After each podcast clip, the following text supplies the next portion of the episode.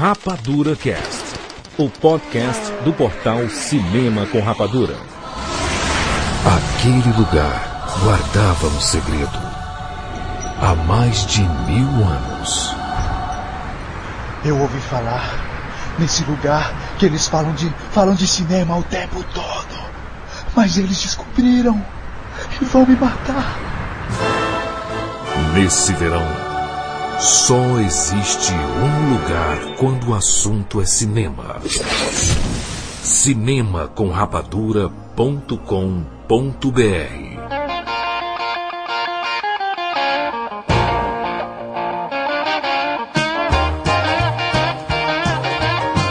Sejam bem-vindos, seres rapadurianos de todo o Brasil.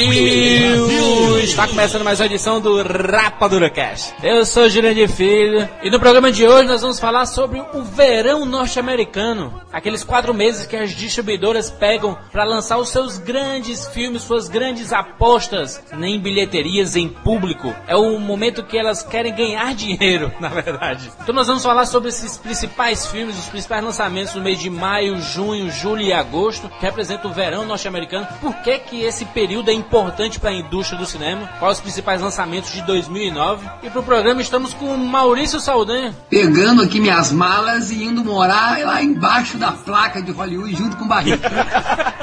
Não, não. Opa, eu alugo quartos, alugo quartos, preço camarada. Morar com o Barreto foi foda, hein? É, minha esposa não vai gostar muito disso. Ah, você é casado? Que droga! Opa! Imagina, você tem casado com uma filhinha linda. Estamos aqui com um correspondente internacional, direto de LA, Los Angeles, do SOS Hollywood, Fábio Barreto, seja bem-vindo. Barretão. Obrigado pelo convite, Jurandir. Um prazer falar contigo no Rapadura e conhecer o Maurício, finalmente, que sempre escuto. É uma honra participar do programa, finalmente. Então, então nós vamos falar sobre o verão norte-americano, os principais filmes, alguns que já estrearam no circuito até brasileiro mesmo, e já estrearam também nos Estados Unidos, mas não vamos pautar todos eles. Já voltamos.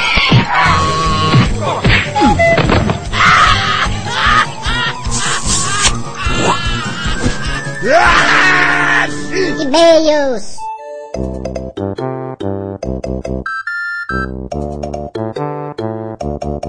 E-mails! Maurício, Maurício, tu tá, tá muito estranho, Maurício, tu. Senta, senta, senta, senta, senta, senta. Maurício tá doido.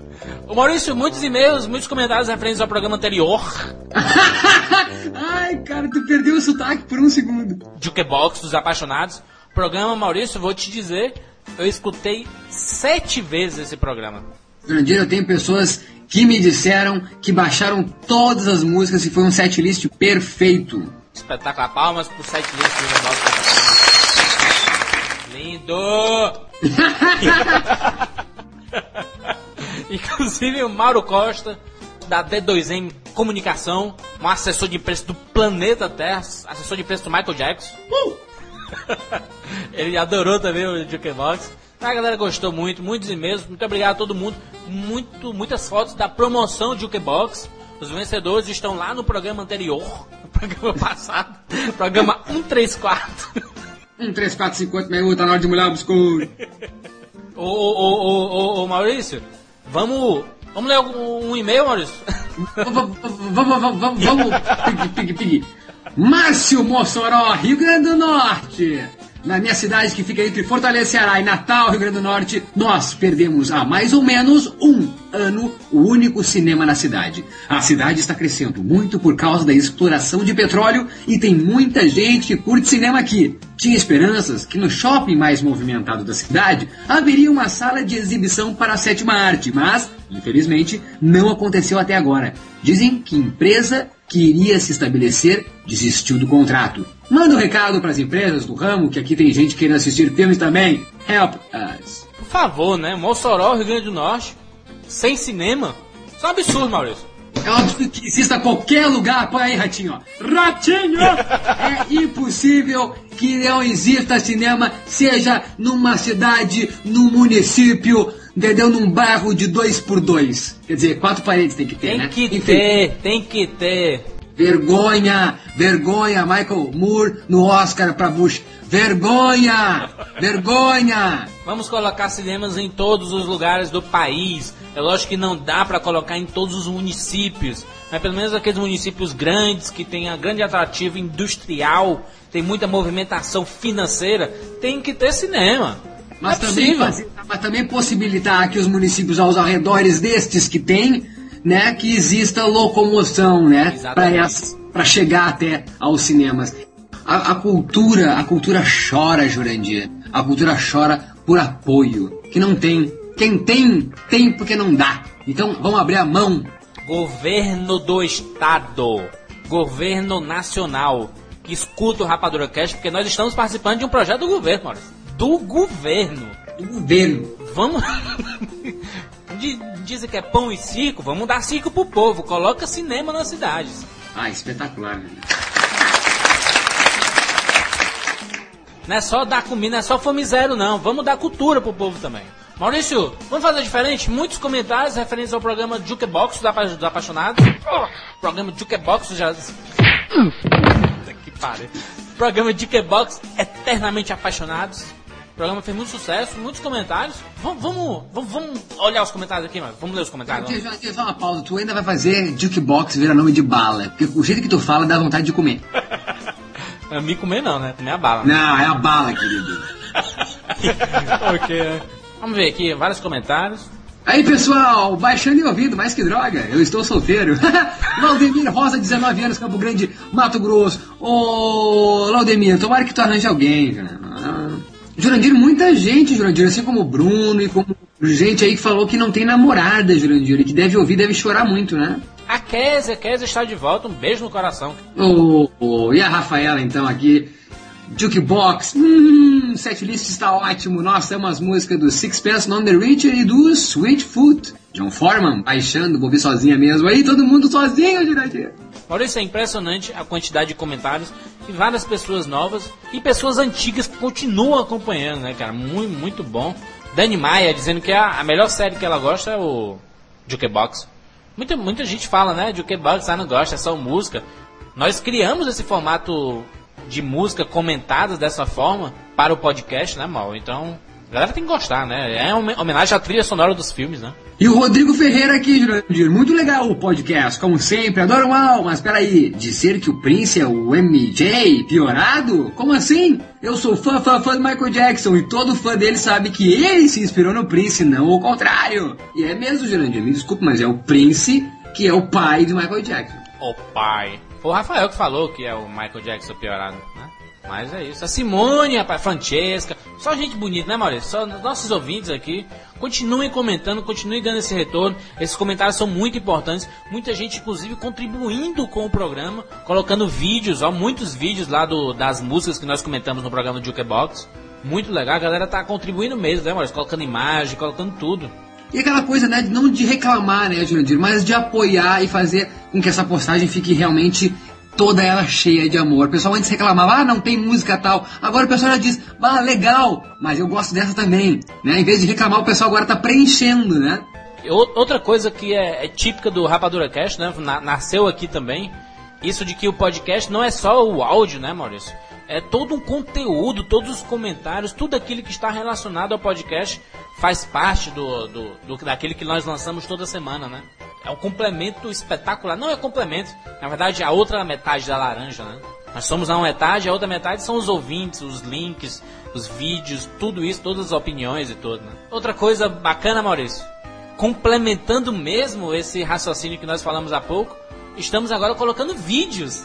E Jurandir, o que foi? O que foi aquilo do PH? Jurandir me matava rindo, rindo na verdade, porque eu achei que foi uma bosta. Mas na verdade, interessante a ideia de que Sarah Connor é a velhinha do posto.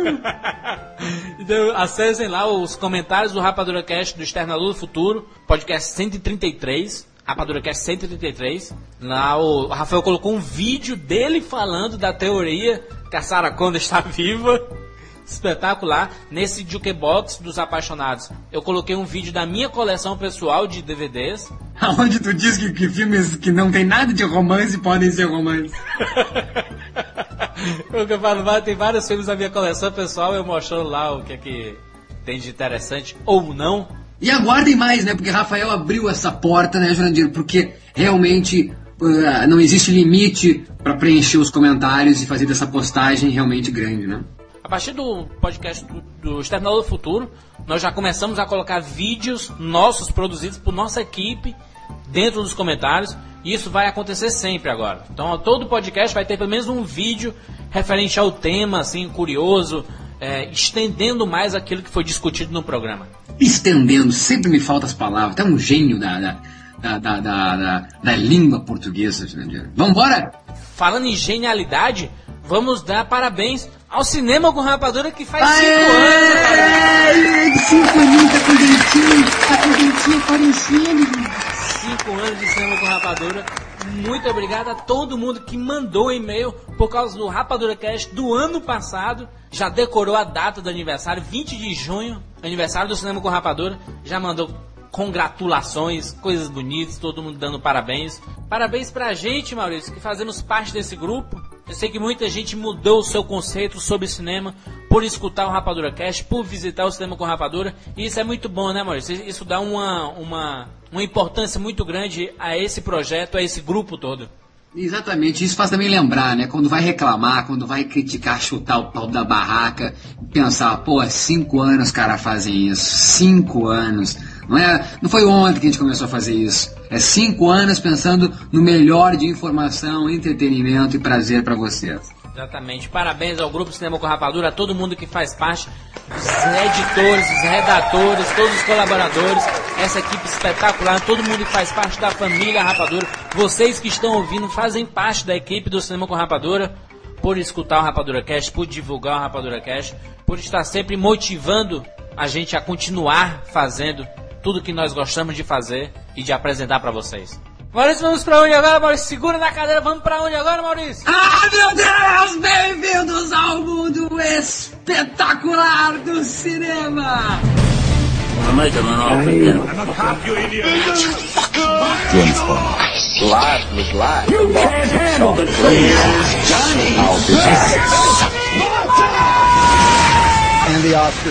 Rapadura Cast.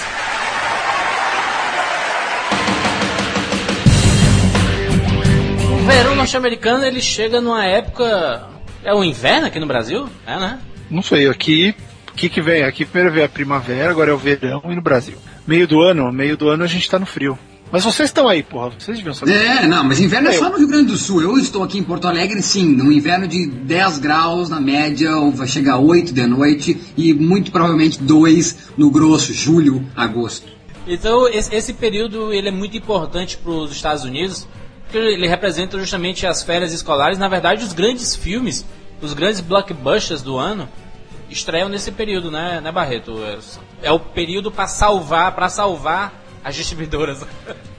Olha, eu não diria que é pra salvar, mas estrategicamente é o período em que eles realmente fazem dinheiro, né? Se você parar pra pensar, ah, normalmente, né, excetuando anos es- espetaculares, mas os estúdios fazem três, dois ou três filmes pesados que vão entrar nesse período e vão fazendo filminhos melhor, menores para abastecer ah, a área financeira ao longo do ano. Então esse ano é que os pesos pesados, é nesse momento em que os pesos pesados estreiam para realmente faturar faturar muito dinheiro. E aí tem a grande competição, né? Ver quem foge de quem para tentar É, porque, ah, porque a não é perder essa, dinheiro. né? A ideia, Barreto, é que não, ah, não tenha congestionamento nessas datas, né? Exatamente, é por isso que a gente tem, por exemplo, o X-Men Origins uh, Star Trek estreando antes da entrada do verão, né, começando nos feriados de maio, pra, pra ninguém conflitar muito, mas julho, é a hora que a coisa pega pesado, aí muita gente se bate. E no o Brasil acontece isso, né, o Brasil tem muito esse problema, as distribuidoras tentam escapar umas das outras.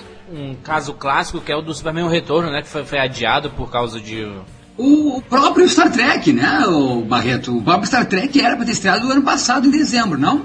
Mas ele foi estreado por outro, ele foi modificado a data por outras razões. Não JJ deu uma mexidinha. de- Ah, tá, não, não foi questão de disputa. Não, não, não, não. O JJ deu uma mexidinha no filme ainda. Ele E tu acha, só, eu só uma pergunta, tu acha que seria mais, teria mais sucesso? Estamos aí na casa de 232 milhões arrecadados já. Teria arrecadado mais, talvez, se estreasse em dezembro, seria a mesma coisa? Eu não acredito, viu, Barreto? Eu não, eu não acredito nisso que o JJ falou, que ele mexeu alguma coisa. Pode até ter mexido, ok, porque ele teve tempo pra isso. Mas eu acho que a mudança foi estratégica mesmo. Eu acho que se estreasse em novembro, não, não teria a força que teve estreando agora em maio, por exemplo. Mas por que você vê essa diferença? Porque eu acho que maio foi, a- foi o momento perfeito pra ele. E, e teria sido porque sim, o sim. filme. Não, O exatamente filme é bom, isso. eu acho que o filme se segura, mas eu acho que o filme se seguraria, independente da data. Será? Pois é, então, eh, os mesmos 230 milhões estreando em dezembro, então. Ué, porque ele, ele ia bater com quem, Pag? Essa é a pergunta. Com quem ele ia se pegar? Os filmes do Oscar, né? É, os filmes do Oscar. Os filmes do Oscar não são público. Então, é, eu- eu acho que assim, ele pegaria os filmes de Oscar, mas um público que vai ver, vai ver Benjamin Button não é o mesmo público de Star Trek. Você tá falando de dois públicos diferentes. O Mas, Star mas, é um mas, filme... mas, mas, Barreto, mas Barreto, em maio o pessoal já tá programado pra assistir filme pra verão, entendeu? Por mais que não seja verão ainda, o pessoal já tá. Sim. Então eu acho que tem, tem sentido, sim. Acho que o Júlio tá falando é isso, tem. ou menos. Acho que é não, uma não estratégia. dizendo que não tem. Não, Maurício, eu não tô dizendo que não tenha. Eu concordo plenamente. Acho que foi acertar. Tanto que eu falei, foi o momento perfeito. Mas eu, eu não acho que, pela qualidade do filme, eu não acho que ele teria tido um desempenho pior. Essa é a minha questão. Ah, claro, Eu- eu não. Quanto a isso, é. Ah. Quanto a isso também acredito É. que não. O filme realmente é bom, né? É isso que Tá, eu mas- defendo. mas- eu, não- mas eu eu- eu defendo que- a qualidade, eu defendo a qualidade fazendo-se presente em qualquer momento de lançamento. Esse é, esse é meu ponto. Certo. Mas para deixar bem claro, por quê? Por que que é verão? Por que, que o verão é a data? Podia explicar isso pro público, né? Bom, vamos lá então. Posso começar aqui. É, primeiro, férias. Né, o, a gente sabe, todo mundo sabe, quem trabalha com cinema, que quem faz dinheiro ultimamente nas, nas bilheterias é adolescente, é público jovem.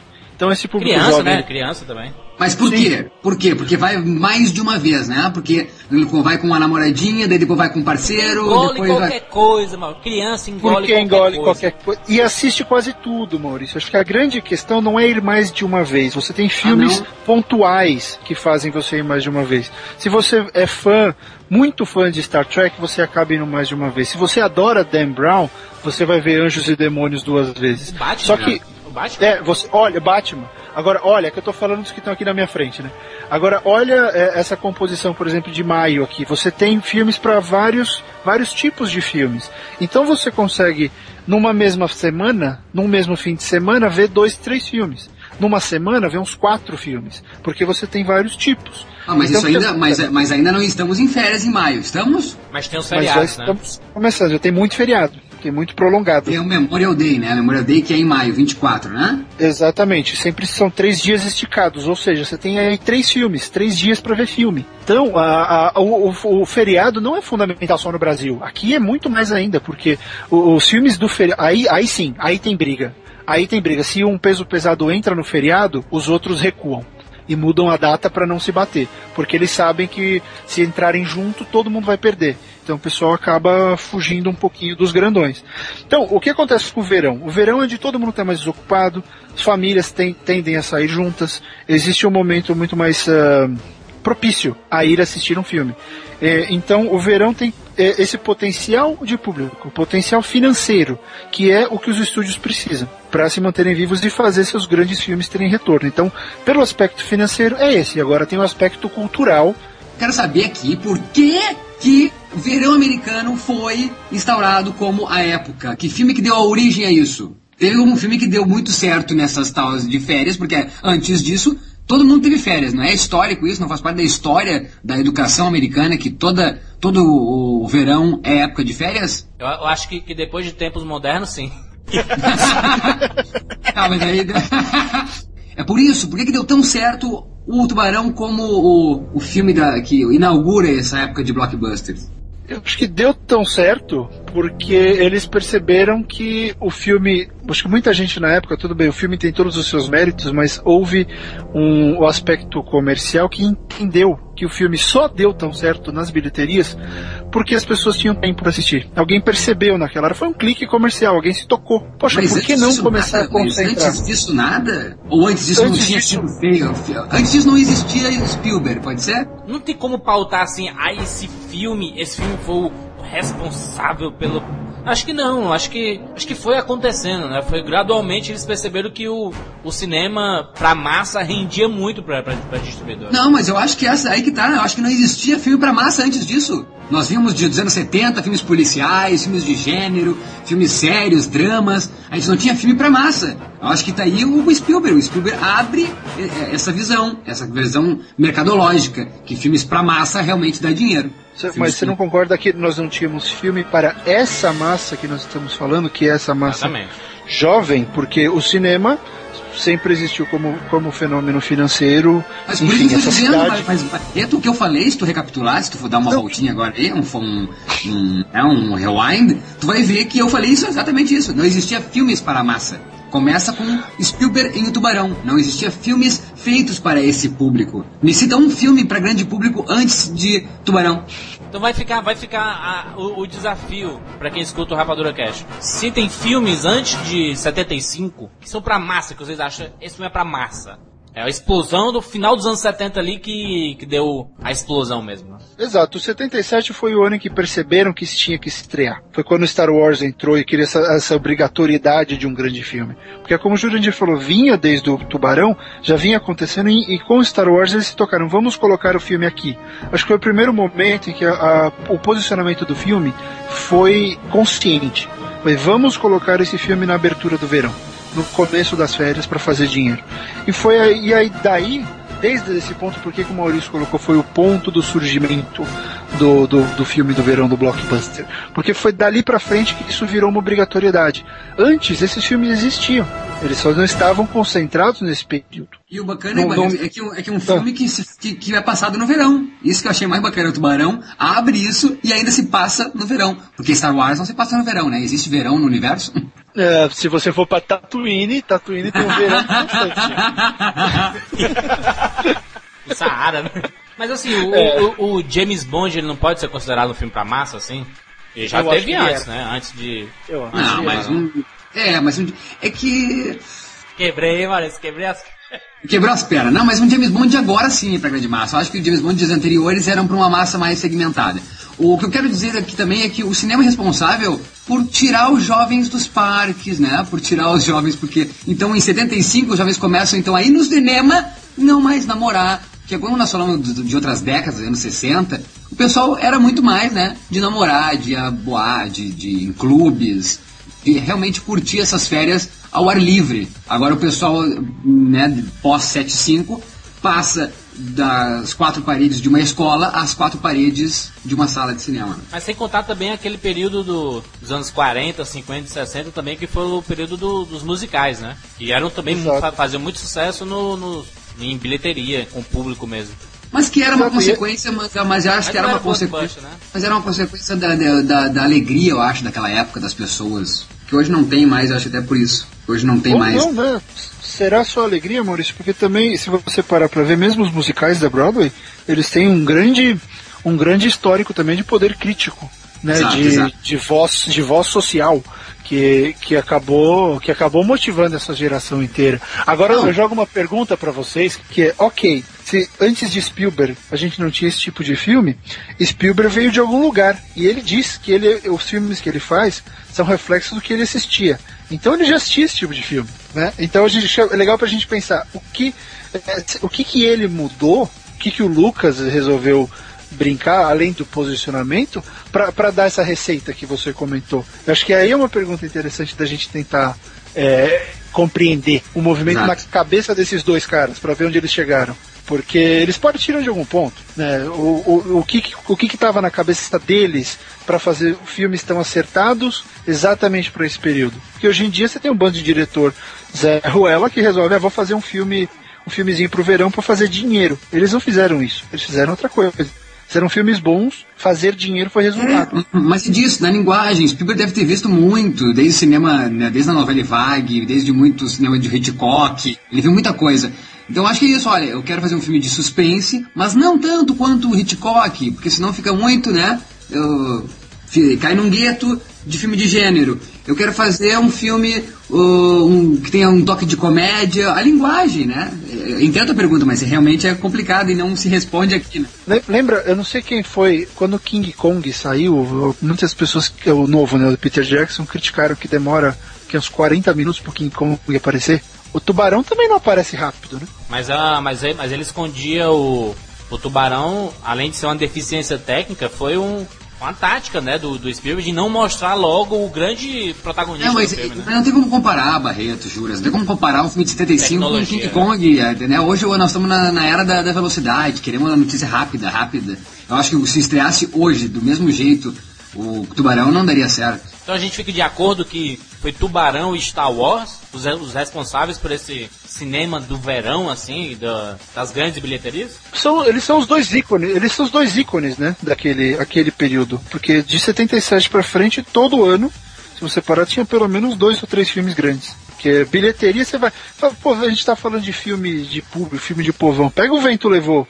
A maior bilheteria da história. Maior que Titanic se for, for recalculado, né? O... Se for recalculado. Quer dizer, é, esse tipo. Só que era um filme mais épico, né? A gente. Eu acho que esse conceito de filme popular na, naquela época era um filme mais épico, um filme grandioso. Filme com uma escala de produção e, maior. E, inclusive, inclusive temos Titanic, a maior bilheteria da história, ser estreado em dezembro e não no verão. Né? Pois é. O sinônimo do blockbuster ficou como sendo para jovens, jovens no cinema. É, na verdade, na verdade, eu, na verdade que eu penso agora, na verdade que eu penso agora é o seguinte, que o verão é como vocês falaram lá no começo, é por causa que é qualquer coisa, é a época que daqueles filmes de um diretor não muito famoso, de atores novos, fazerem seu, né, seu lugar ao sol. Férias escolares, vamos pegar essa molecada que tá em casa só jogando videogame comendo sanduíche, né? Porque filme de diretor é, nunca estreia nessa época, filme de diretor conceituado, filme dramático nunca estreia nessa época. É realmente filme né, que não tem um apelo tão sério. Uma frase só. É a temporada dos filmes meramente comerciais. Você vai ter um ou outro filme bom, mas essencialmente os filmes do verão eles são comerciais. É, a função deles é ser comercial. Vender, né? Não é, é vender. É, eles têm função, eles têm função financeira, função econômica. É isso que eles têm que fazer. Se a gente pegar o ano, a gente consegue dividir bem o cinema, né? O começo Sim. do ano são aqueles filmes que isso no, eu tô falando isso representando os Estados Unidos, não o Brasil em si. Se você pegar o começo do ano, são aqueles filmes que não conseguiram sair no ano anterior e que são jogados pro começo, aquele janeiro, fevereiro, ou até foram empurrados para lá para não para não competir com mais ninguém. Depois começa o período, esse período de verão. Quando cheguei a agosto, setembro, outubro, começa a sair aqueles filmes mais de terror, umas comédias assim mais variadas, comédia romântica, mais ou menos. E o final do ano é o período de premiações, né? São os filmes para premiações, né? De filmes de Oscar. E é interessante, é, só acrescentando uma coisa no começo do ano, uh, Jurandir, também você tem o período de reestreias.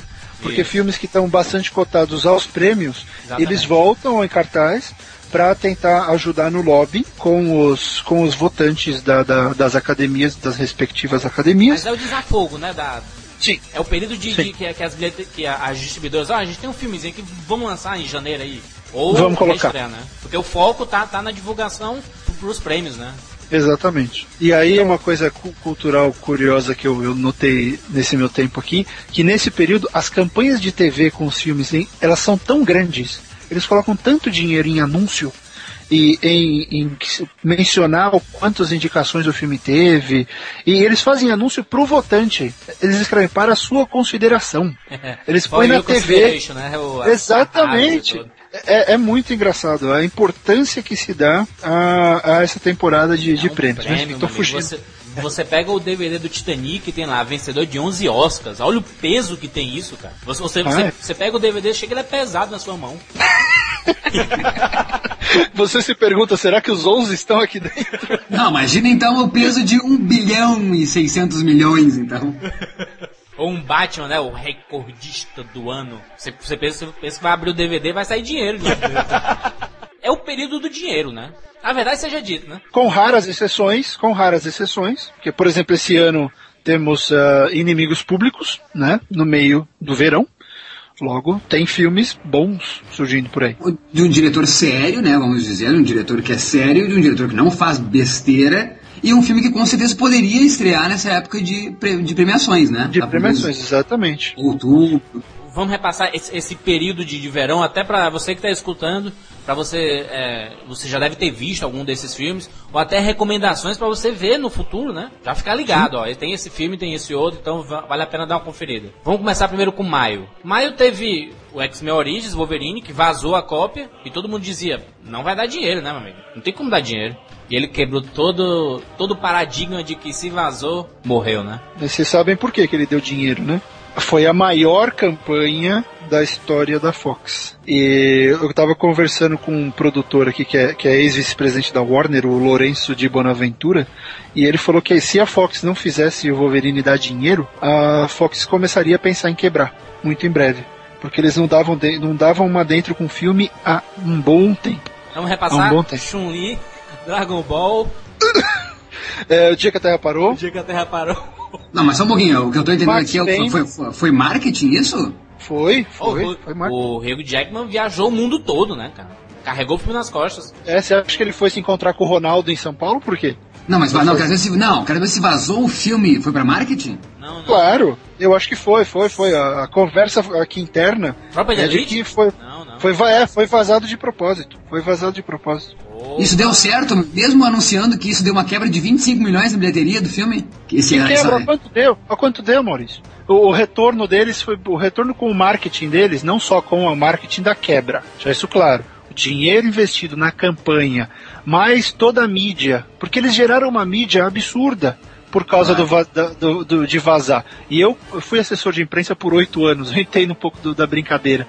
Os caras fizeram isso para aparecer, é lógico. Eles tiveram uma mídia prévia, depois tiveram a mídia do lançamento. Eles tiveram dois momentos de pico para falar de para falar desse filme. Ah, entendo. Ah, perfeito. Eu não acredito. Eu, eu particularmente, eu pode até ter escutado de alguma fonte forte, mas eu não acredito particularmente que que o Wolverine vazou, cara. Que quer dizer, que eles fizeram o Wolverine vazar de propósito. Porque nós, nós não estamos falando de um filme que. Um Tropa de Elite que ninguém sabia o que era, de alguns atores conhecidos lá e, ponto final. E, e vamos ver qual é. Estamos falando do Wolverine, que é o, a, da franquia que rendeu muito pra Fox, que é o X-Men de um grande ator de Hollywood, cara que apresentou o Oscar. Não, mas eu acho que mesmo assim, Jurandir, eles não estavam levando muita fé. Não, eles, eles, mas é que tá, eles precisavam. Hum não tem sentido, vou, vou fazer vazar pra quê? Pra, pra isso, Jurandir, pro sucesso que fez. Cinema?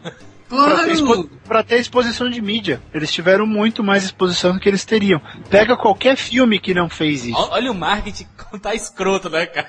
Tu consegue, além das mídias que tu teria lugar por causa do pré-lançamento, né, de, de, estar perto do lançamento, tu pega até a página policial, entendeu? Tu pega todas as, né, todos os setores. Claro que é jogada. Criou-se até uma corrente, né? Não vou assistir esse filme pirata, vou ver no cinema. Todo mundo colocando nos blogs, assim, defendendo a causa. O Rio de Janeiro chorando e, e todos os jornais aí não assistam, vamos ver no cinema. Ah, mas, mas, foi citado aqui, o, foi citado aqui, perdão, Barreto foi citado aqui o, o, Tropa de Elite. Até hoje, esclareceram aquele caso ou não? Não. Mas isso é. O, Prenderam um laranja e foi, foi, né? Mas o Padilha disse que nós vamos, nós vamos investigar e vamos dizer o que aconteceu e vamos pegar os culpados, enfim, pegaram então os culpados e foi isso. Nunca disseram mais nada, né? Aí o pessoal diz assim, né? Não, mas o, o filme é bom, de toda forma o pessoal ia ver. Não ia ver, porque ninguém sabe. Tem tanto filme brasileiro que estreia que é muito bom e ninguém, ninguém vai ver. Não, Exatamente. Não, mas aquele lá ia, aquele lá ia. Mas confesso que é a mesma coisa que o X-Men. É a mesma coisa que o X-Men. Temos a franquia, três filmes, mas já tinha dado uma adormecida no terceiro filme, dirigido lá pelo querido, esqueço agora o nome dele, do Hora do Rush, qual é o nome do diretor? Brett, Brett Hatner. Brett Hatner. Então, porra, então, é, com certeza eles levavam fé, mas nem tanto. E aí vão continuar com Star Trek. Um, um dos filmes do ano, né? Filme do ano até agora. Ninguém, ninguém tá melhor, até o momento. Em críticas, em bilheterias? Em tudo, né? Em, em, cal, em calem a boca todos vocês. É, e calem a boca todos vocês que não acreditavam. Em tudo. O filme. É, e tem uma coisa, Star Trek, ele conseguiu fazer algo que nenhum dos, de qualquer outro dos filmes de Star Trek já fez, que foi liderar bilheterias e ser de verdade um grande sucesso de público fora do público tracker. Então, essa é uma das maiores realizações que esse filme tem a entregar, que ele levou Star Trek para fora do nicho dele, o que é uma grande, uma grande realização. Ele não desrespeitou a massa tracker, desrespeitou? Não, não, de, de maneira alguma. Ele, ele expandiu horizontes. Ele cumpriu o que Gene Roddenberry queria com sua série: expandir horizontes e levar sua mensagem uh, onde nenhum homem jamais esteve. Ele fez isso com esse filme. Perfeito. Daí nós temos então Anjos e Demônios, Dan Brown de novo. É, ninguém, é, ninguém gosta. O que se esperar de uma continuação? Não, hum, é uma continuação, para quem gosta. Né? É um desses exemplos de filme comercial. Ele não é um grande filme, mas ele é um filme com vocação 100% comercial. Daí temos então outra bilheteria uh, antes de entrar né, no, no, no, na grande espera aí de maio, que é o Termination. Vamos falar antes do Uma Noite no Museu 2. Esse sim, né? Bem continuação para pegar a molecada. Pra ter brinde no McDonald's. Exatamente. E, e, é uma continuação de um filme bom, uma continuação boa de um filme que já é engraçado. Né? Ele, ele não é pretensioso, né? Ele, ele cumpre o que ele tem que fazer, né? Olha, eu assisti dublado, assisti dublado, cara, esse filme. Muito legal. Fazia muito tempo que eu não dava risadas com dublagem de filmes live action. Porque animação eu já tô acostumado a assistir dublado. E sempre gosto muito da, das dublagens. Mas em filme live action, muito boa a dublagem. Me diverti horrores. Eu PH assistindo. Ou eu Wilson lá com sotaque mineiro assim misturado. eu não sei porque toda vez que tem cowboy, irlandês e, e o que mais? Acho que é australiano, as pessoas colocam sotaque mineiro. ok, né? Então, bom, é foi um filme que a Fox não precisou gastar muito com ele embora tenha feito, embora tenha feito o evento de lançamento para imprensa dentro do Smithsonian, levou todo mundo para dentro do museu para fazer as entrevistas. É, custou 150 milhões, faturou 145 nos Estados Unidos e 175 no mundo. Não se pagou em solo norte-americano, mas com vendas, né? O que teve de, de, bonequinho. O McDonald's teve a cabeça do Einstein lá para você comprar aquele bonequinho da cabecinha do Einstein, fica balançando. Mas também criou, contro... mas também criou controvérsias e, e muita birra. Muita birra não, muita discussão por causa de não ter citado o Santos Dumont, né? Ah, não, mas aí foi a Amélia Eckhart, né? Que foi a primeira mulher a atravessar é, não o... Foi, não é, mas eu digo, é, mas eu digo que, que né, o que deu discussão, porque não foi, porque não tem brasileiro ali, porque não tem Santos né? Dumont. Entre nós brasileiros. Ué, eles, têm, eles, eles têm certeza de que os imbecis dos, dos irmãos Wright criaram o avião? O que a gente vai fazer? Vamos falar só antes de, de, de, outras estreias também que teve, que é legal também falar de Dance Flick, né? Outros irmãos Wayans, né? Mais uma dos irmãos Wayans.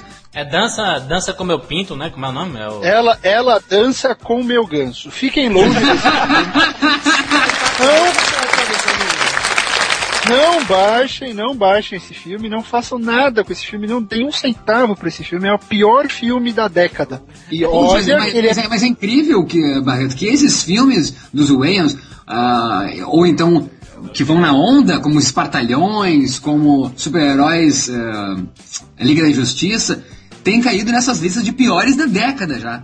Todos eles. Olha, uh, esse filme é pior que todos o, os previamente citados pequenino. Não, não, só me traduz de novo. Como é, que é, como é que é a tradução? Ela, ela dança com o meu ganso. Passamos então para Drag Me to Hell. Tu assistiu, Barreto, né? San Raimi? Assisti, entrevistei San Raimi, o elenco inteiro. San Raimi em alto estilo. É, vamos, parece assim, é, esse, esse, Drag Me to Hell é um The Evil Dead com orçamento. Ele Oh, bacana, fez um filme, é bem a cara dele, terrorzão. O primeiro Evil Dead? O primeiro Evil Dead, A Morte do Demônio? Primeiro Evil Dead. O primeiro Evil Dead com dinheiro. Imagina o primeiro, só que agora ele tem dinheiro e ele pôde fazer um filme. Arraste-me para o inferno, né? Arraste-me para o inferno. Filme legal, uma surpresa boa com Justin Long uh, atuando bem. A menininha Alison qualquer coisa, agora esqueci o nome dela. Alison Lohan, né? Muito Alison boa, Lohan, isso, Alison Lohan. Muito gata, bonitinha, atuando legal. O filme tá super legal, curti. E Sam Raimi altamente orgulhoso de seu retorno ao, ao terror dele. É, filme bacana, quem gosta dele vai amar. Ah, não, e o público também, o público agradece, o público agradece, né? Porque Barreto, essas paradinhas aí pra ele fazer só Homem-Aranha, Homem-Aranha, o público que conheceu ele, eu conheci ele através desses filmes.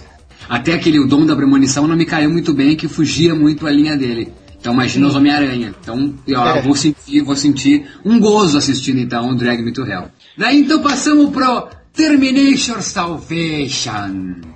Gostei como fã, odiei como filme. Mas por causa de um pequeno probleminha. Nosso querido MacG falou tanto, falou tanto que o filme dele ia ser, ia acontecer, ia ser o filmão, Na hora que não foi, você fala, pô, por que, que ele falou tanto? Ah, e ele falou, e ele falou. Hum. Fala, falou pra mim, entrevistei ele duas vezes, falou, não, o filme vai ser foda, o filme vai ter isso, o filme vai, ser, vai honrar pra caramba uh, os, os primeiros dois filmes, o filme vai arrebentar, você vai ver um John Connor como você não... Criou uma expectativa tão grande, com tanto poder de convencimento, ok, eu deixei, ele me convenceu. Fui ver o filme, não, o filme é ótimo, é perfeito para fã, porque fecha várias pontas. Mas como cinema, pô, como cinema, um filme sozinho? Ah, eu acho terrível. Eu acho que ele não funciona exatamente como cinema, na sua linguagem narrativa é terrível. Os seus atos, primeiro, segundo, terceiro, sabe, pecaminosos. Não funciona é. como cinema. E, e para mim, como fã, sou fã inveterado do primeiro e segundo filme, não funciona também. Mas acredito que sim, para os nerds mesmo da franquia, deve, porque mostra lá o Schwarzenegger, seja a forma que for, porque cita, toca Guns N' Roses, porque cita, que fala, é, Lina Hamilton aparece em voz, enfim, os geeks assim devem deve gostar. Mas o que eu quero dizer Termination, que não foi só o caso do MacD, não. O Christian Bale, em tudo que é entrevista que eu assisti, não sei se teve o prazer de falar com ele, Tive, uh, tive. Teve. Ele, ele também mencionou que achou horrível o roteiro principal e que depois, então, da, das, das, reformas no roteiro, enfim, né, na, nos tratamentos que teve o roteiro, aí sim ele apostou. E falou depois que, que o filme ia vingar. Acho que a culpa também é do Christian Bale, que botou muito, muita fé nesse filme. Sim, quando eu, quando eu fiz, quando eu entrevistei o Christian Bale para Rolling Stone Brasil, ele comentou muito disso. Ele chamou o Nolan para escrever o roteiro. A greve estava chegando, o roteiro original estava um horror, então ele chamou o Nolan, que não foi creditado, porque ele retrabalhou um roteiro que já tinha sido uh, registrado na WGA, que é a Writers Guild Association. Então, uh, ele chamou o cara e ele, diz, ele disse pro MacD, falou na entrevista, que ele queria um roteiro que ele pudesse ler com outro cara na frente dele, que não dependesse de explosões, que não dependesse de pirotecnia e que não sei o que. E aí ele pega e entrega um negócio que tem, sei lá, aquela perseguição ao Marcus Wright, a coisa mais estúpida do mundo. São os rebeldes mais cegos, eles são mais cegos que os Stormtroopers. Vamos atirar tudo no cara e não vamos acertar nada. Sabe? É, é, com cheio de explosão, cheio de tudo. Então eu achei altamente. Não, não, não condiz com a propaganda que eles fizeram, com o filme que eles venderam. E isso é, é, um calcanhar de Aquiles dos grandes filmes hoje em dia, porque você tem, cri, eles têm criado uma expectativa tão grande e na hora de entregar, eles não conseguem chegar perto do ideal que eles venderam. Aconteceu a mesma coisa com o Watchmen. Eu adorei o Watchmen. Mas a imprensa foi tão bombardeada com vai ser o filme mais genial da história que, um, metade da imprensa não entendeu, dois, como não entende, você não gosta, logo o filme é ruim, tudo que se falou é mentira. Então, os diretores estão pagando preço. Estão pagando preço. Mas ó, esse, esses filmes do mês de maio, ó, Wolverine, Star Trek, Anjos e Demônios, Terminator, todos eles têm rapadura cast especiais sobre eles, então vocês vão saber tudo sobre eles aí, tem links aqui embaixo para todos esses filmes. Escutem esses programas. E para fechar o, o, o, mês de maio nos Estados Unidos, teve a estreia do Up. Up, Altas Aventuras. Bom, fantástico, muito bom. É, mas é, é, é bom como o Wall-E ou bom no, como filme Pixar mesmo? Eu acho que ele é bom em todos os sentidos. Não vi nenhum problema com o filme. Divertidíssimo. Poder dramático fabuloso. Tem duas sequências dramáticas de fazer chorar ao estilo Disney, né? Vamos matar a mãe do Bambi. E eles fazem isso todos os filmes. Vamos acabar com alguma, algum personagem. Muito, não é assim, tenso uh, divertido, familiar, ação. É seguindo aquela linha do John Lasseter de o filme tem que fazer sentido, tem que existir personagens uh, que você se corresponda num mundo em que eles possam existir com uma história divertida, seguindo a Bíblia do John Lasseter, Up é um, é um grande filme. Ideias fantásticas, animação muito boa, o velhinho é show de bola. É muito legal, é muito legal. Eu fico pensando aqui, maio foi, é o primeiro mês do verão norte-americano já tem os, os, maiores filmes do, do verão for, for em maio. Dois deles, sim, pelo menos dois deles já estão. Em questão qualitativa, temos dois, que seria o Star Trek e o Up. E de grandes lançamentos mesmo, né? Todo mundo estava esperando um Exterminador novo, Anjos e Demônios estava todo mundo esperando, Star Trek, Star Trek, é, pelo amor de Deus. E eu, mas temos então duas das grandes bilheterias que vai ser do ano, que é o Up Star Trek, e temos também talvez aí a grande, uma das grandes surpresas do ano, que é a volta de San Remi às suas origens, né? Sim, sim, sim. Justo. É isso aí no, no, mês de maio. Daí vamos, vamos passar uma pincelada em, em, junho, que tem bastante filme, mas vamos falar das possíveis, do que já estreou e já fez sucesso, que é como The Hangover, que aqui é Se Beber Não, não case. Se beber, não case. The Hangover, se beber não case, que beleza. É, The, Hang- The Hangover não é ressaca? É, a ressaca. Né? é a ressaca. Ba- seria a história é basicamente assim: três amigos vão pra Las Vegas e tudo acontece numa noite, e eles não sabem o que. Né? Portanto, que a frase de efeito é que alguns caras não conseguem, não conseguem lidar com Vegas. Mas ô, se, Você se- fica- se- se você rep- reparar com o pôster, são três homens e um bebê, né? Três solteirões e um bebê, não? É, uma das perguntas num dos posters é de quem é esse bebê? O bebê aparece com eles, eles não têm a menor ideia. Se não me engano, a Rolling Stone americana chamou de clássico instantâneo. Custou 35.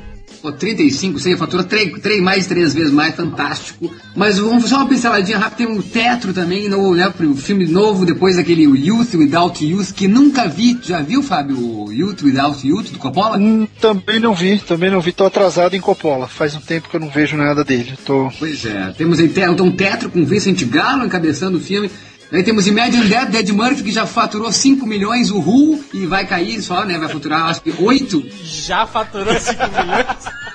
É, filminho bobo, família. Tem o Thomas Hayden Church fazendo um pseudo índio. Tá, ele tá engraçado, é. Entrevistei o elenco, entrevistei a menininha, ela é simpática e tal, mas é... É, é filho da Ed Murphy, não, né? Não, não, não é não. Ela é uma... Não tem nada a ver com a Ed Murphy. Tipo, era fã dele e tal, ficou toda louca no set, enfim. Filminho família, imagens, ah, fique mais tempo com seus filhos e aproveitem a vida. Pronto, basicamente é isso. Pra levar a criança é ótimo. Eh, temos aí também ó, a- as grandes surpresas, na, na minha opinião, eu como espectador, é o filme né, do diretor aí, o Stephen Frears, do Ligações Perigosas, o Cherry, com a Michelle Pfeiffer. Tem o Whatever Works, né, do Woody Allen. E o Moon, com Sam Rockwell, que eu adorei o trailer. Esses filmes eu acho que é o que eu mais espero. Também tem o The Taking of Penhalm uh, One, Two, né, 102. O Pelham 1, 2, 3, que é um remake. Denzel e John Travolta. Denzel Exato. John Travolta. que é dirigido pelo, pelo do Tony Scott, né? Vale lembrar o grande diretor aí de filmes de ação. E, Top Gun. Sim, Top Gun. John Travolta não fez imprensa, porque ainda está se desabalado pela perda do filho. Exato. Mas liberou uma nota para a imprensa mundial dizendo que garante que o filme é do balacobaco. ele realmente é um filme altamente, a- no ponto de vista de ação, ele é muito bom, é um ótimo, é um ótimo remake. Moon, você falou de Sam Rockwell. Sam Rockwell é um cara altamente menosprezado. Devia falar muito mais dele. O cara é muito altamente. Altamente, Ele é. Achei, assim, ó, eu achei ele demais, desde o dos vigaristas que a gente citou aqui com o Nicolas Cage. Acho que ele rouba, onde ele aparece, ele rouba a cena. Nossa, ele é impressionante. Faz Jesse James, tá no, no Galaxy Quest, Guia do Mochileiro também. fez uh, Guia do Mochileiro, As Panteras, ele tá em todo canto. Mas ele tá bem lá. O personagem. o, o Confissões de uma Mente Perigosa, do George Clooney. Exato. Ah, ou uma, comé- uma comédia romântica, tem que ter uma comédia romântica, né? Sandra Bullock de volta, queridinha das comédias românticas aí de volta. Sandra Bullock. Não, não, é, não, já, já, já tentou vir no posto, né? Eu prefiro, eu, eu acho que entre ela e o Ryan Reynolds eu tô, em- eu tô mais pra ele, ele que vira o queridinho mesmo da América. Eu acho que nós estamos numa época mesmo de queridinhos da América e não queridinhas da América. Mas, Depende, depende, mal, porque se você parar pra pensar, Sandra Bullock tentou voltar a ser queridinha, pleiteando capas em todas as revistas americanas, não conseguiu, na maioria delas, porque nesse mês temos mais Sister's Keeper, filme com a Cameron Diaz, e Exato. Cameron Diaz está no momento queridinha, porque e ela está fabulosa nesse filme do Nick Cassavetes. Tu viu? então, sim, já vi, entrevistei Cameron, inclusive, e o Nick. tu, tu- tu sabe que não, que prazer, hein? Pô, tu, tu entrevistou o filho do John Cassavetes. Olha só uma Pois é. coisa, o, o Nick Cassavetes, ele tem pra mim um filme que é um dos filmes que eu tenho no meu coração, que é uh, She's So Lovely, né? O, uh, em português, Loucos uh, de Amor. É isso? Loucos de Amor, Champagne de outra volta. uh, e a Robin Wright Penn. Pra mim, assim, ó, é um dos melhores filmes que eu vi, simples, vai direto ao assunto, tem a Dina Holland maravilhosa. Só que depois o Nick Cassavetes eu acho que só fez coisinha ruim. O Sister Keeper é bom tanto quanto É bom. o, So Lovely. é bom porque é um filme é um filme soco no estômago. Eu, eu recomendo a todos que não leiam nada a respeito do filme e encarem esse filme de maneira totalmente ah, inédita. O filme é um soco no estômago absurdo. Relações familiares, como assim, eu nunca vi um filme brincar desse jeito. É, é muito, é- é muito bom e tem a Abigail Breslin dando mais um show Ó, rapaz. Olha né? ali. Dando mais um show. Ela é uma fofura, uma garota fantástica. Falou com Uma ela? garota fantástica. Falei com ela também. A matéria sai na revista Atrevida do mês de junho.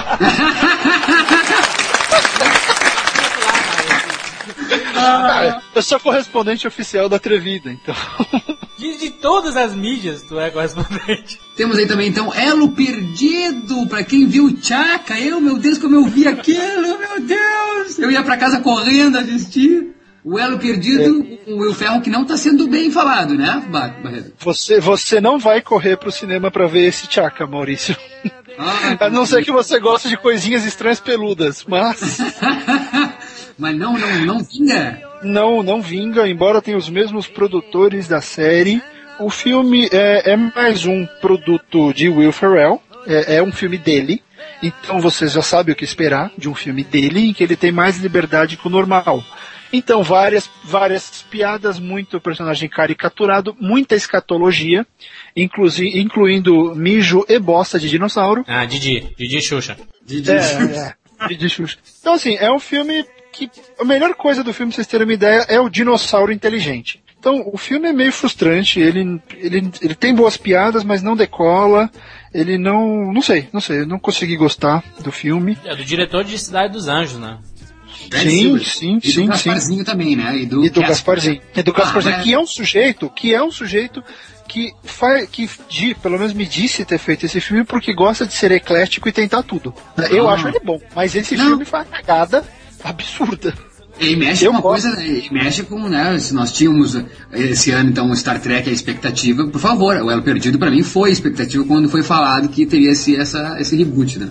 É, mas o Elo Perdido ele tem um problema que os produtores, é, que são os produtores da série ainda, né, estão vivos os dois velhinhos, eles, eles não queriam que fosse uma coisa saudosista. Eles não queriam segurar a mesma temática familiar, porque o filme, é, a série ela tinha que ser educacional, porque o governo impunha conteúdos educacionais e conteúdo familiar. E eles não queriam que o filme fosse apenas um grande episódio e tal. Então eles, eles, eles colocaram o conceito de vamos mudar tudo e, e vamos mexer no conceito todo. Então é o filme que eles queriam fazer. Eu, eu particularmente achei o filme eh, frustrante, frustrante como fã e como cinema. Com a outra refilmagem que ele fez com a Nicole Kidman, a. Ai, meu Deus, que a, a que- feiticeira, a feiticeira, A feiticeira, exato. não, não, não, não tem nada a ver. É um outro. Não, mas a filme. feiticeira também não queria, né? A feiticeira também, né, em vez de ser original, eles fizeram uma história em cima da. Eu quero dizer nesse sentido, se o filme vai numa narrativa semelhante ao.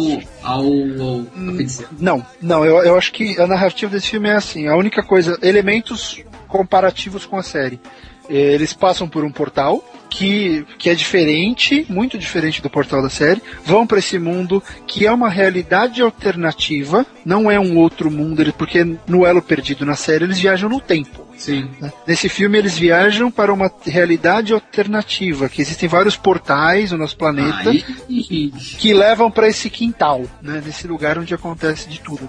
ano 1, um, ano 1, um, Michael Cera, Jack Black. Grande campanha de marketing com anúncios diários em todos os jogos da NBA. Michael Cera e Jack Black, inclusive, fazendo gracinha com jogadores e a história do basquete. Eles querem fazer muito dinheiro com esse filme. O diretor é o, o Harold Ramis, né? O do Caso Fantasma. Caso Harold. Ramis, que é o Egon do Caso Fantasma e que é o diretor de Caso Fantasmas 3 e que já ofertou pro Michael Cera fazer um personagem no Caso Fantasmas 3 e Michael Cera rejeitou e parece que Jack Black possa vir fazer parte do cast de Ghostbuster 3.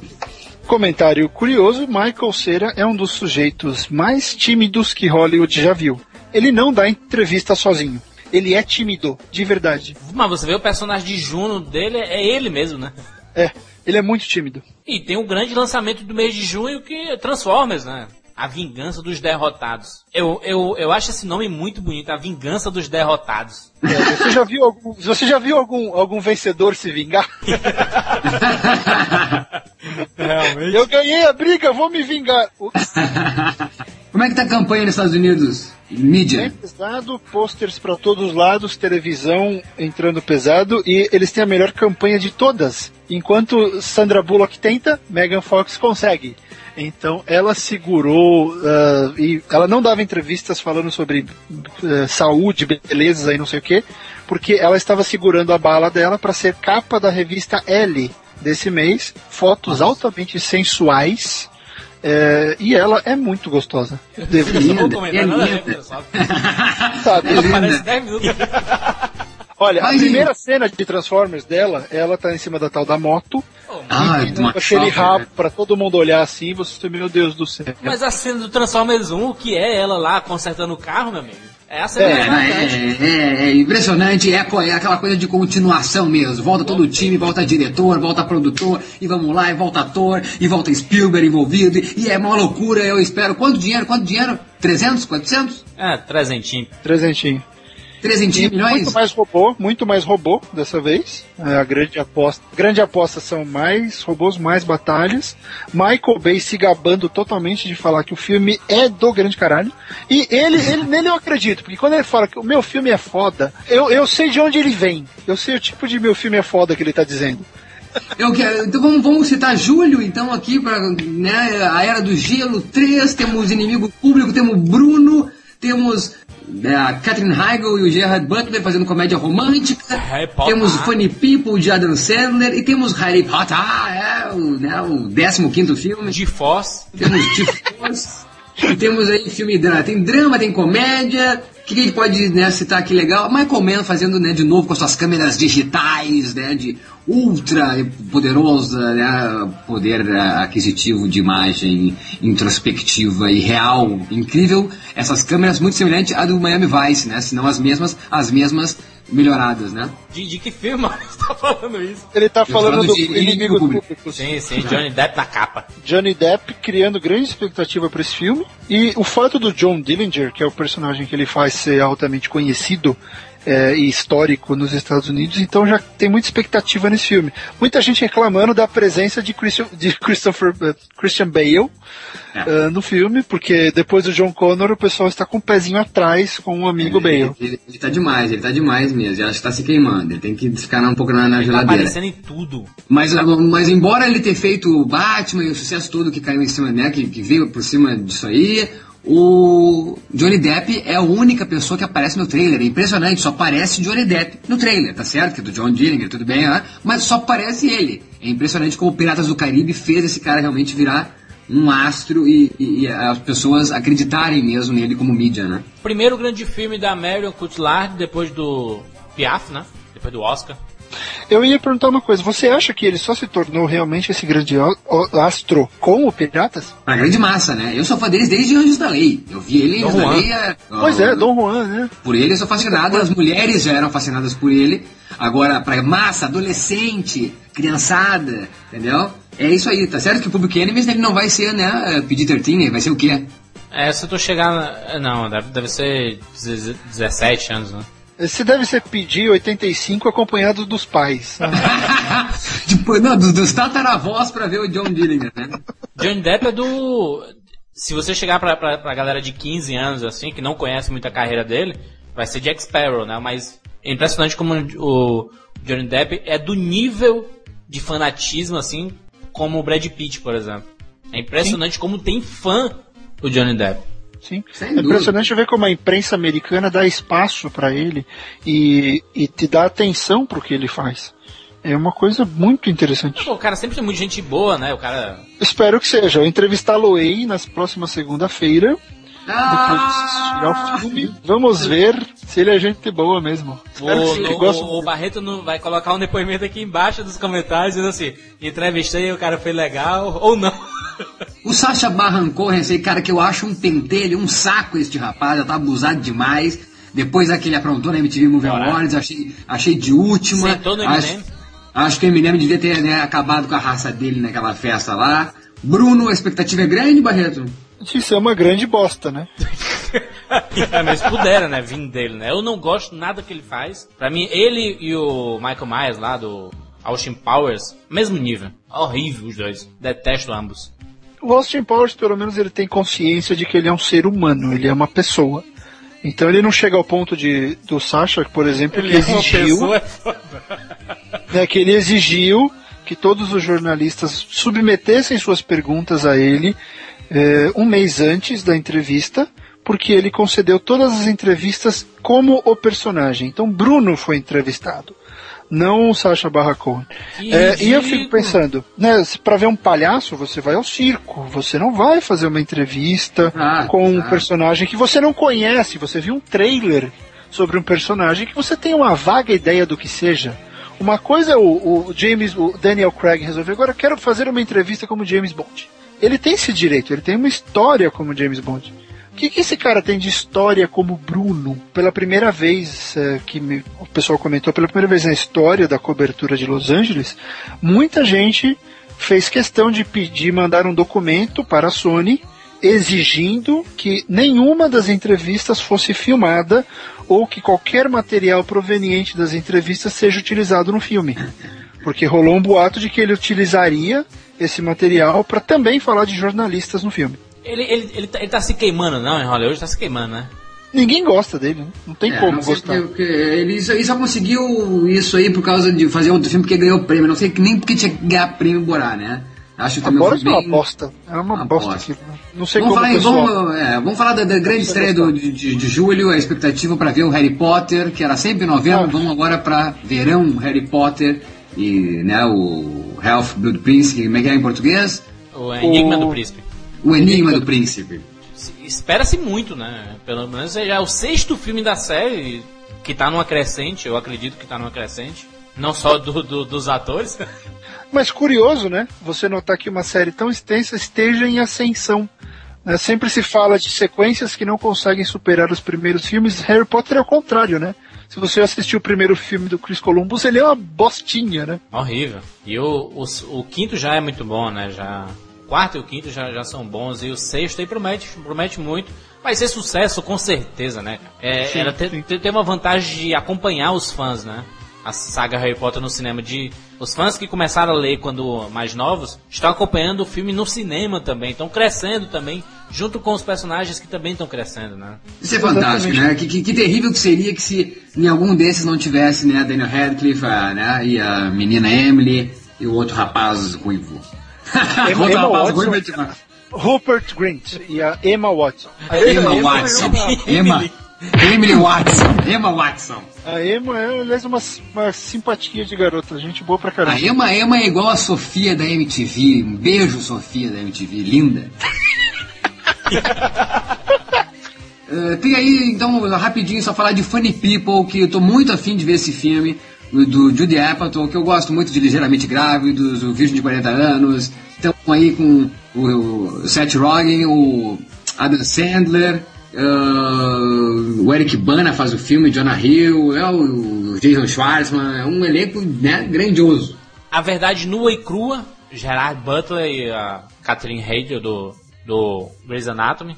É muito engraçado. Esse filme é muito engraçado. O J- Jared Butler falou, porra, eu andei fazendo muito filme pra, pra mulher, né? Não, esse é filme pros caras. Esse, esse personagem é pros caras assistirem e se matarem.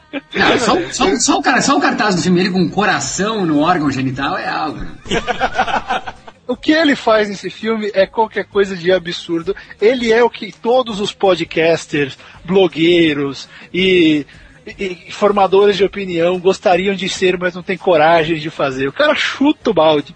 É muito engraçado. É muito engraçado. E assim, gosto pra caralho do Gerard Butler, ele é muito gente boa, altas entrevistas ah, bacanas, fala as verdades, é um sujeito muito bom e agregou ao filme. Acho que o filme ficou. Eu não esperava nada desse filme. Ri para caralho. O, Muito legal. o Barreto de Foz, dos ratos lá, os hamsters. São, são Da hamsters. Jerry Bruckheimer na produção. Tá engraçado. O mais Sério? legal é o elenco. de-. É, é. O elenco de vozes é super divertido. Nicolas Cage fazendo o hamster gordo. Ah, Ele quis fazer. É, é. E careca? Não, não, não é careca, mas é gordo. Também pensei no personagem dele de adaptação, mas. Ah, o filme, assim, eu assisti uma prévia, o Jerry Bruckheimer convidou uns 10 jornalistas a coisa de um mês e meio lá pra Disney pra gente ver uma prévia, mostrou umas partes. A animação tá muito boa porque é, é 3D inse- inserido em cenário real, então eles criaram os hamsters, eles não parecem de mentirinha, acho que tecnicamente está bem realizado as cenas que ele mostrou. A história parece boa, é um filme família, né? Então vamos olhar o filme como ele é, é um filme família. Então, como um filme família, ele parece ser interessante. Eu não tava com expectativa pro GeForce, mas ele pareceu engraçado. Pode ser, os hamsters estão bem feitos. E, e fechando o verão norte-americano, em agosto, tem o Halloween 2, né, cara? Olha aí, o, a volta não, não chegou um 1 no Brasil ainda. É, vai ser agora em julho. É, vai te dizer. Sabe o que vocês falaram isso? Eu me lembrei de uma história, não tem a ver com verão, mas eu acho que vale contar. Vocês sabem que o nome do Mad Max aqui não é Mad Max 2, né? O Mad Max 2. É Ro The Road Warrior. É, o primeiro é Mad Max, o segundo é The Road Warrior. Por quê? Ninguém viu o primeiro filme. então, aí o, o, segundo filme foi feito e tal, e, e tava melhor. Então os caras, porra, como é que a gente vai chamar de Mad Max 2 se ninguém viu Mad Max 1? então eles chamaram de Road Warrior, que é o filme mais bem sucedido aqui, é o mais comprado em DVD aqui, é, porque ninguém conhecia ah, o primeiro filme. Mas o, mas então... o 3 é Mad Max The Thunderdome ou é só The Thunderdome? Não, aí já tem o Mad Max, mas todo mundo tá cagando pro primeiro filme. Como é que você vai lançar o Mad Max 2? Né? Tem o grande, o, a, grande filme sério aí de agosto que é Julie Dia Joe. Julia. Dia Joe, né? Não é filme sério? Não, filme sério. É que é a Mary Streep, Mary Streep e Adams repetindo a dobradinha de dúvida, né? Que deve ser, eu, eu tô afim de ver filme que envolve comida de novo, né? O, pô, o cartaz, a tagline, né? Paixão, ambição e margarina, né? E manteiga. Enfim, Distrito 9, esse filme eu tô louco pra ver. Olha só, eu também, cara. Eu vi, vimos o trailer, né, Maurício? Ó, de, de deixar é com os, os, as orelhas em pé, viu? Sim, Peter Jackson apresentando o filme. Filme de grande campanha aqui. Todos os pontos de ônibus, os assentos, tem placas escrito uh, assento para, apenas para humanos. Dedure, ah, não humanos. Que fantástico! Muito bacana. Tem um site fabuloso. Jura, bota o site oficial do filme. É muito legal. É muito legal. Fiquem ligados, ó. Esse, um, uma das grandes recomendações desse programa é esse filme. Distrito 9. É um dos que eu mais espero desse que nós citamos aí, Distrito 9. Ó, procurem, vejam o trailer e vocês vão espetacular. Espetacular mesmo assim. E, e aí vem Tarantino, né? Com Inglorious Bastards. E aí, e as críticas estão boas, as críticas. Eu, eu cheguei a ver em Cannes lá o, o Almodóvar comentando numa entrevista que ele ia se encontrar com o Tarantino para falar o que, que, ele achou do filme dele, e Tarantino ia falar o que, que achou do filme do Almodóvar. E acabei não vendo o que ele falou. Como é que tá a crítica em cima do Inglorious? Tá indo bem, acho que estão com tão positivos, porque existe um fenômeno aí, né? Uh, Brad Pitt virou aquele cara que tudo que ele faz, todo mundo adora, né? É, toque de ouro, né? Todo mundo vê a arte, né? Você sabe, né? Alguns caras têm o toque de merdas, ele tem o toque de Midas. é, então, a presença, a presença dele tem sido altamente elogiada. E mais e mais, né, Brad Pitt vai ficando velho, além de ficar parecido com Robert Redford, ele tem se tornado o grande ator do, do cinema moderno americano. Né? Ele é o, o, cara a ser chamado. Então as críticas estão indo bem. Até agora não vi ninguém detonando, não. É, e tem, e, e tem Diane Kruger, que é a mulher mais linda do planeta Terra, então não é impossível ser ruim. Bom, Transformers tem a Megan Fox. Aí é. a gente faz um desafio, pronto, faz aí um Rapadura Cast desafio. Diane Kruger contra Megan Fox. ah, tem... eu, sou mais, eu sou mais a Sandra Bullock. E tem o eu, grande... eu juro que eu achei que ele fosse falar que ele era o Ryan Reynolds. que ele falou, né, por sinal. Ah, é. não, não, vocês não entenderam. Temos o que, Jurandir? E tem o grande lançamento do mês de agosto, no, grande no sentido de, de grande investimento, que é Comandos em Ação, né? O G.I. Joe é o... Como é? O retorno do Cobra, né? O... G.I. Joe, a origem de, de Cobra. cobra. Ah, é a origem de Cobra. Eu brinquei muito... bem. É, mandou bem. Eu brinquei muito. Certa vez eu, eu, eu roubei... De roubei, Cobra. De, de cobra. cobra de cobra. Eu roubei uma vez um Comandos em Ação, eu, eu, eu era os cobra, eu brincava com meu irmão, eu era os cobra e ele era o G.I. Joe. Então eu gostei do trailer, quando aparece o cobra branco aquele, eu realmente me lembrei, ele me levou à minha infância eu brincando com os bonecos. Então por isso que eu tô levando fé nesse filme. Não difícil nada ver. Mas, mas vamos, vamos conceitualizar, meus amigos. Esse filme, ele nunca passou de um videogame animado, de um brinquedo, certo? É assim que eles vêm. Eu entrevistei o elenco também, o Stephen Summers, o diretor da Múmia, que tá cuidando desse filme. O cara sabe que ele tem que botar os bonequinhos para brigar. Como a gente colocava com as mãos, né? Pegava um boneco na mão, outro boneco na mão e ficava batendo. Exato, É, exatamente. Tava é. falando com o. É, tava falando com o Shannon Tatum e o outro lá, o Marlon Wayans, e eles, meu, a gente não tinha ideia do que a gente tava falando. Era nanobô pra cá, nanomáquina pra lá, e é, traje acelerador daqui, e a gente começou a rir. É, porque eles têm a cena do trailer, até a tal da a cena dos trajes aceleradores, né? Eles estão correndo em Paris com as armaduras do, do Halo. Então, aquela porra dá uma super velocidade. Os caras se jogam. É um puta videogame, sabe? Já sai pronto o Mas tem público né? pra isso, não? Claro que tem, ué. Eu? Eu estaria lá, eu estaria lá pra assistir. não, não, nós vamos ver, né? Mas não tem, mas não pega, mas não pega, mas não pega o público da Hasbro, o, o Transformers não é isso? Mas é isso. A Hasbro só tá acertando, porra. Eles só estão fazendo um filme que dá dinheiro. Então, então é isso aí. Talvez não, não- o Ridley Scott não acerte lá com o banco imobiliário, né? Que quer fazer. Ué, mas já não fizeram? Eu, eu sempre acho que aquele filme. O, acho que é o Wall Street, né? Com o Michael Douglas. Aquilo é o banco imobiliário. O, o, Exatamente. o Onde está Então, o Wally? Co- co- Como é que vai ser o Onde está o Wally? Vai, vai Ah, do travar. caralho. Você tem 20 minutos pra achar o Wally na tela de cinema gigante. Assim. Todo mundo ganha aquelas, aponta, aquelas Cada pontas laser. tem, tem, tem aquele pin, né? Pin. aquele aquele Achei, barulho. achei.